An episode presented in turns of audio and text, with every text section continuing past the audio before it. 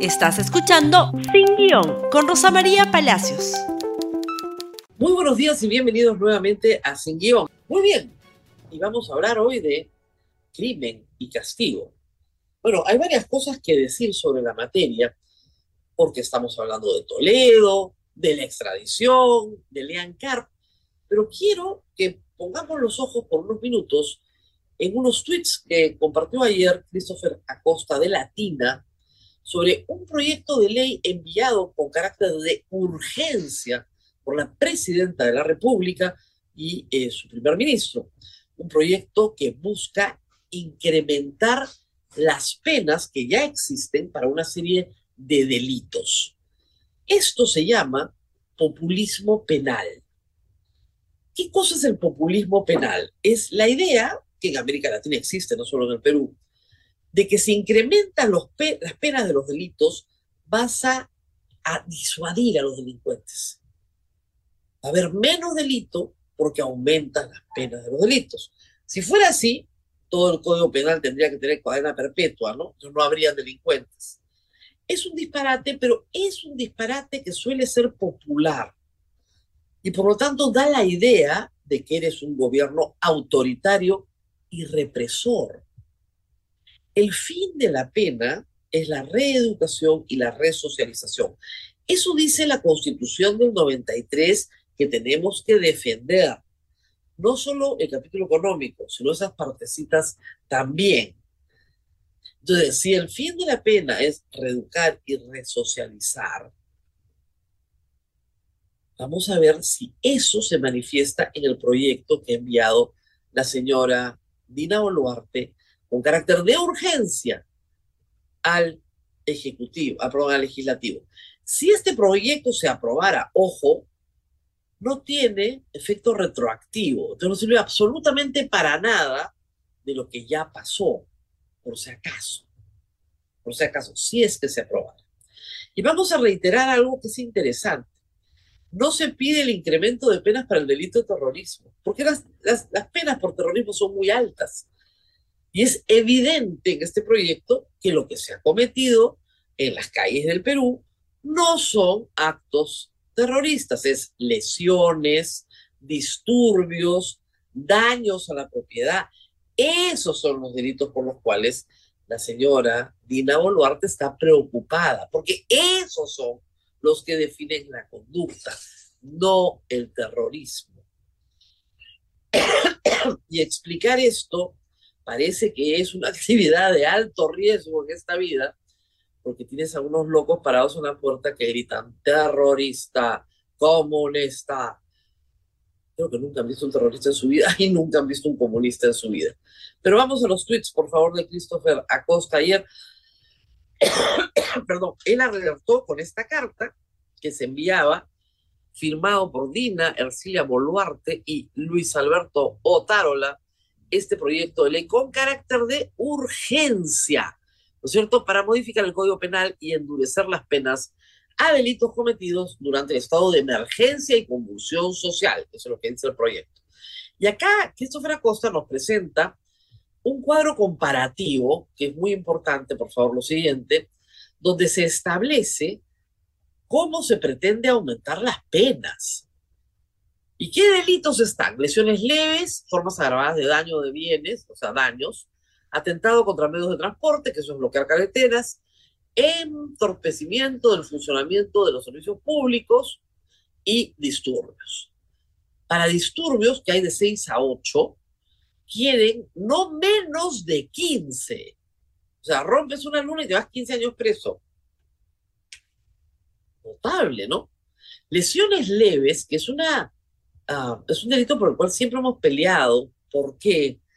Porque el antecedente del feminicidio son las lesiones leves y luego las lesiones graves.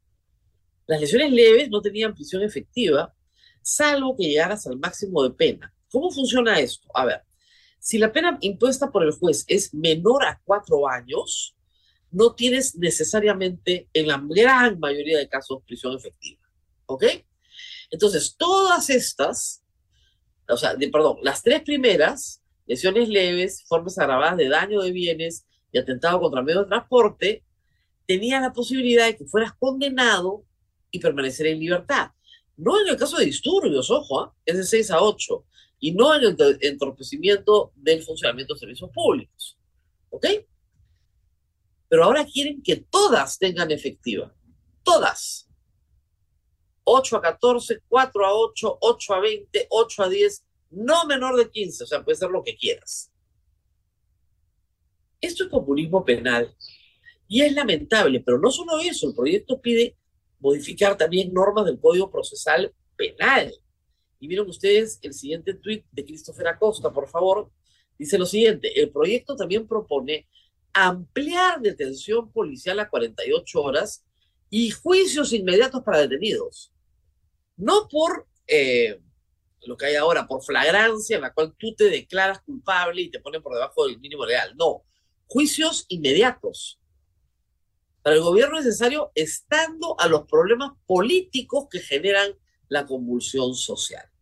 Esto es lo que Dina Boluarte pretende como proyecto político de represión. Y de nuevo, camina hacia un gobierno autoritario, hacia ahí camina, porque es una barbaridad lo que ha propuesto. Y se lo contestarán todos los abogados penalistas que debe conocer, el colegio de abogados, etcétera. Le dirán, oiga, esto en realidad no ayuda en nada a la pacificación del país. No disuade. ¿Y saben qué pasa? Al final de cuentas, los jueces no ponen esas penas que son draconianas para conductas que merecen un castigo. Pero el fin de la pena no es la retaliación, la venganza, el ojo por ojo. Eso en derecho penal se hace más de 100 años. Alguien debería explicarlo también. Y no sé realmente qué piensa el ministro de Justicia de este proyecto, la verdad. El populismo penal es además el que genera que como el Congreso le mete mano al Código Penal, hay delitos de los cuales nadie se acuerda, terminan con penas bajísimas y otros, que parecen los de moda, terminan con penas altísimas y completamente desproporcionadas. Así, el homicidio culposo, por ejemplo, donde no hay intención de matar, pero se mata, ese homicidio tiene menos de tres años. Pero una lesión leve, según el proyecto, puede tener 14 años. ¿En serio? Si no se modifica un código penal se tiene que hacer una graduación de la pena de manera orgánica, revisando los 300 tipos de delito que tienes en el Perú. Y ojo, de nuevo, no tocan terrorismo. Ni una palabra de terrorismo. Porque reconocen, pues, que primero las penas para terrorismo son altas que no han podido capturar a nadie, a nadie, para juzgarlo por terrorismo salvo a una señora que está detenida por repartir dos mil soles. Y creo que es bastante menos que lo que cuesta que la pestilencia venga a mi casa de la casa de Borriti por el bus que tenían contratado y por la cantidad de horas que han estado en la calle. Creo que es bastante menos lo que la señora tiene. Entonces, ¿de qué estamos hablando? Crimen y castigo, hay más, por favor. Siguiente, si me ayudan el gobierno va a entregar 50 mil soles a cada deudo de las personas fallecidas durante las protestas en Perú. Presumo que no es a cada deudo, porque una persona cuando fallece, si tiene papá, mamá, hermanos, tiene varios deudos, ¿no? Debe ser por familia o por caso. Miren, está muy bien reparar, lo hemos dicho desde el principio. Es muy importante la reparación pero la justicia también es importante. Entonces, primero, si me estás dando plata es porque reconoces tu culpa. Si no, no me darías plata. Segundo, la cantidad en algunos casos puede estar muy por debajo de la esperanza de vida de una persona que pudo haber producido muchísimo más para su familia. Y es así como se calculan las indemnizaciones por muerte. Ojo, no se calculan al ojito.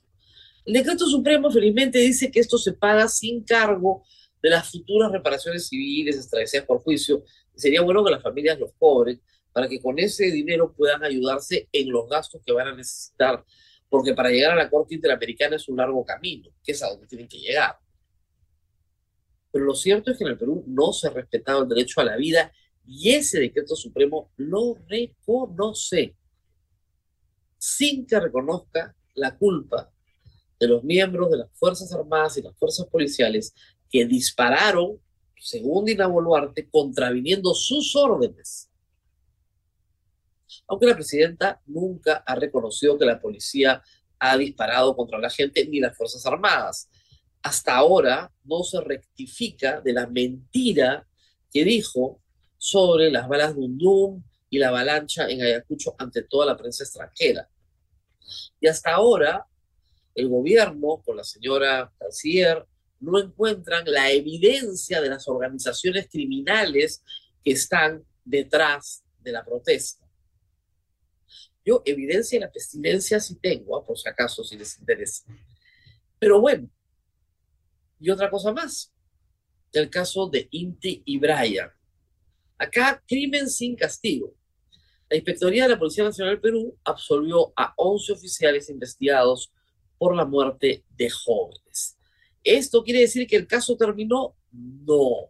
Esa es una investigación interna dentro de la Policía Nacional. Obviamente, pues Otorongo no comió Torongo. Lo archivaron todo. Pero el caso sigue judicializado. Y aún cuando Merino ha sido absuelto por este Congreso, cuando llegue a la Corte Interamericana, van a establecer que el señor Merino y todos sus amigos, los que estuvieron con él esa noche, los que dieron las órdenes, los que participaron en esto, van a tener que ser procesados y juzgados al final del día. Porque así terminan siempre estas historias. Y no es por fastidiarlos, ¿no? De verdad. Pero miren el caso de Alberto Fujimori. Los asesinatos del grupo Colina son el 92 o el 93. ¿Cuándo termina preso? ¿Cuándo se le se termina de sentenciar? 2007. Pronto vamos a tener tres ex presidentes elegidos con voto popular en la cárcel. Al margen de todos sus crímenes, nosotros, los electores, deberíamos comenzar a preguntarnos si estamos votando bien. Porque que nos engañan y que nos mienten, nos mienten y nos engañan. Y bueno, ayer la República publicó un cuadro que le ha dado mucha cólera a los congresistas, cosa que particularmente siempre a la población le encanta, pero que da cuenta pues de este problema grave de ingresar al servicio público para mejorar notablemente la situación económica personal. Lo que hizo fue comparar los ingresos del 2021 antes de ser congresistas con los que han recibido el, el 2022, donde ya eran full, plenamente congresistas. Y acá tenemos algunos cuadros publicados ayer. Quiero que se fijen, por favor, en la columna azul y en la columna roja. Lo azul era el ingreso mensual del congresista antes de entrar al Congreso. La roja es después. Esdras Medina, pastor evangélico arequipeño, representante de Arequipa, promotor de la destrucción de su nego y de la educación pública en general. Ganaba cuatro mil soles mensuales, ahora gana al mes 110 mil soles. Sí, no me he equivocado, perdón, 130 mil, 130 mil 456.54 al mes. Como ven, tumbarse la SUNEDU parece ser bien, bien remunerado porque de dónde pecata mía, si el señor ganaba cuatro mil soles, puede ganar esa cantidad mensual. El cuadro es, reitero, de la República. Y luego tenemos cosas variadas, ¿no? Por ejemplo, Patricia Chirino ganaba 20 mil soles, ahora gana 47 mil mensuales. Caramba, caramba. ¿No es cierto? Hay de todo, ahí pueden ver. Azul antes, rojo después. ¿Cómo tenemos la información de lo azul y lo rojo?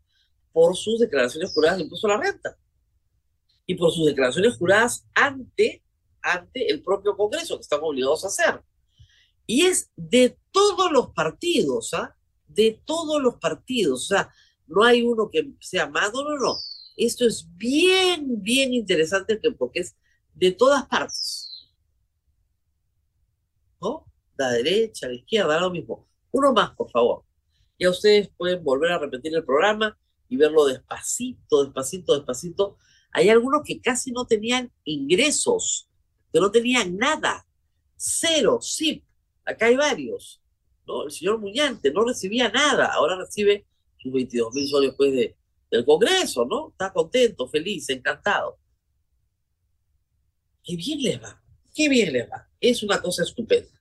Pero para no quedarnos solo con los sueldos, hay que traer a los congresistas en sus frases más célebres. Y también aquí me estoy acogiendo al trabajo de la República, que ha publicado ayer en la web las frases más célebres de los congresistas. Congreso Parlamentario justifican sus privilegios con frases célebres.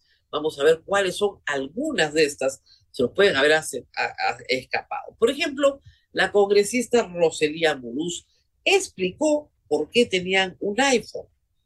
Dice, no solicitamos ¿ah? un equipo, porque queríamos o se nos antoja, nos lo ofrecieron y siempre ha sido así. ¿Qué culpa tenemos? Nos ofrecen iPhones, nos caen del cielo, ¡pum! Yo iba caminando por la calle, ¡pam! Me cayó encima un iPhone. Ella ha llenado una solicitud para el iPhone. Ojo, no se la han llenado. Ella ha llenado y ha solicitado un iPhone. Siguiente, por favor, sobre los viajes. Los congresistas tienen 48 pasajes al año para ir a su región. Para ir a otra región y para ir a donde quieran. No tienen que dar explicaciones. ¿Cómo que no tienen que dar explicaciones? Todo funcionario público tiene que dar explicaciones. Ellos se las piden a todos los demás funcionarios públicos porque es el trabajo de fiscalización.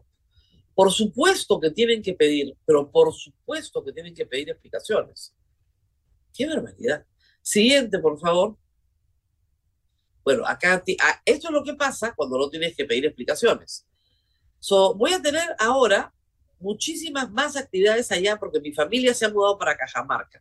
La señora Rosángela Barbarán es congresista de Fuerza Popular. Su esposo ha tenido la suerte de ser contratado por un equipo de fútbol en Cajamarca que Dios lo bendiga. Muy bien. ¿Por qué tenemos que pagarle todos los pasajes a la señora Barbarán para ir a ver a su marido? No lo sé. Eso no está en la Constitución. Porque en Año Nuevo se fue a Cajamarca, la pasó lindo, usó sus pasajes, le preguntaron, oiga, pero eso no tiene nada que ver con su trabajo de representante de Lima. No es representante de Cajamarca. Bueno, he desarrollado unas actividades y sí, pues me fui con mi marido porque ahora él, él trabaja allá. Bueno, que postule por Cajamarca y gane por Cajamarca, porque resulta que ha ganado por Lima. Pero es la única, no es la única. Sigamos, por favor. El congresista Lizar Saguro este sujeto que sus discursos los copia de memes, como yo les he enseñado acá, igualito. Todo ese discurso, el mantel de Chifa, todo ese discurso es de un meme, lo sacó de una cadena de WhatsApp. Este señor que con 1.600 votos representa a todos los peruanos en el extranjero, por ser de Fuerza Popular, no podía ir en semana de representación a, ver a su familia que vive en el extranjero, porque estaba prohibido usar los pasajes para ir a ver a tu familia en el extranjero. Pues ha hecho que modifiquen el reglamento para él y le pagamos sus pasajes al exterior en semana de representación. Y esta es su frase célebre. Hombre, es que yo tengo mi familia, mis hijas tienen nueve años y medio, necesitan su figura paterna. Bueno, pues papito, lo hubieras pensado antes, pues de postular. ¿Cómo dijo cuando me dijo mamita? Me dijo amor. Este señor, este sujeto, se refiere a mí como amor. Me muero primera, ¿no? Eso es su Twitter. Entonces, tiene que ver a su hijita de nueve años nosotros tenemos que pagar la cuenta. Siguiente, por favor, porque hay más, tiene la comida. Se burlan de que se pida carne y pollo de primera calidad. ¿Qué cosa quieren que se pida? De tercera, querrán que comamos alfalfa seguramente. Bueno, esto ha desarrollado el Montoya Challenge en TikTok, que la verdad, búsquenlo, es sumamente gracioso. Eh, el señor Montoya es desafiado, ¿no es cierto?, por una serie de jóvenes que le enseñan ciertos guariques donde se comen muy bien, por 15 soles, por 14 soles, menú completo con entrada, segundo, postre, bien rico, bien taipá. Hay otros que salen comiendo alfalfa, bueno, no les cuento lo que ha hecho Carlos Álvarez porque se mueren de la risa ya lo van a ver, pero la verdad es que todo esto es francamente ridículo.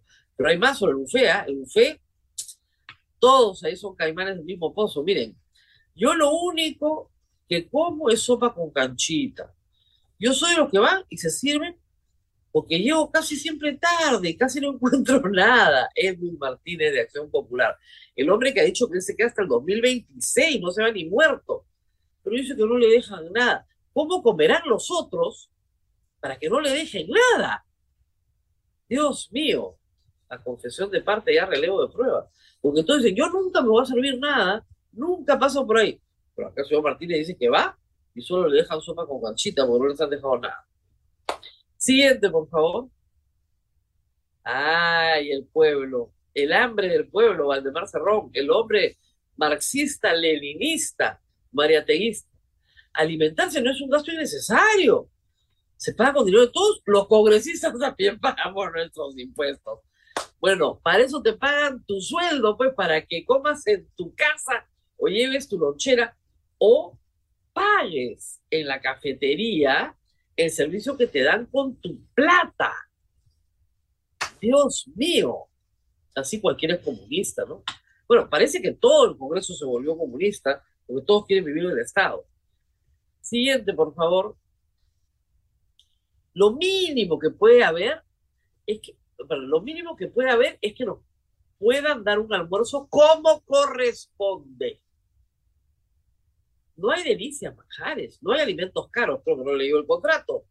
Todo era de primera, de primera y de primera. Alejandro Muñante de Renovación Popular. Otro al que la vida le sonríe después de ser congresista, porque sus ingresos anteriores no se parecen en nada a los que recibe ahora. Siguiente, por favor. Creo que tenemos uno más. El pobre oficial mayor José Chevasco, un hombre que tiene años trabajando en el Congreso, este, tiene que salir a dar explicaciones por estos sujetos, la verdad. Y dijo, ¿por qué se paga un buffet de 80 soles para los congresistas? Depende de la estación del año. Por el momento los precios suben y luego bajan. No. Este es un contrato que se firmó, esta adenda, porque han querido decir que el contrato es de abril. No, esta adenda se firma apenas la señora Boluarte juramenta hasta el 2026. Y los muchachos dicen, nos quedamos. Lo bueno es que al final van a revisar el contrato. Curiosos. Renovación Popular, me imagino que el señor Montoya, enterado de que ya es un Montoya Challenge en TikTok, ha mandado una carta pidiendo que se revise el asunto del buffet y que, eh, bueno, que se revise no porque le parezca caro o inapropiado, que se revise porque perjudica la buena imagen del Congreso que todos quieren defender. Tarde, tarde, la verdad, porque la buena imagen del Congreso a estas alturas yo creo que simplemente no existe. Muy bien, esto ha sido todo por hoy. Nos vamos a volver a encontrar mañana. Mientras tanto, compartan este programa en todas sus plataformas y redes sociales. Hasta pronto. Gracias por escuchar Sin Guión con Rosa María Palacios. Suscríbete para que disfrutes más contenidos.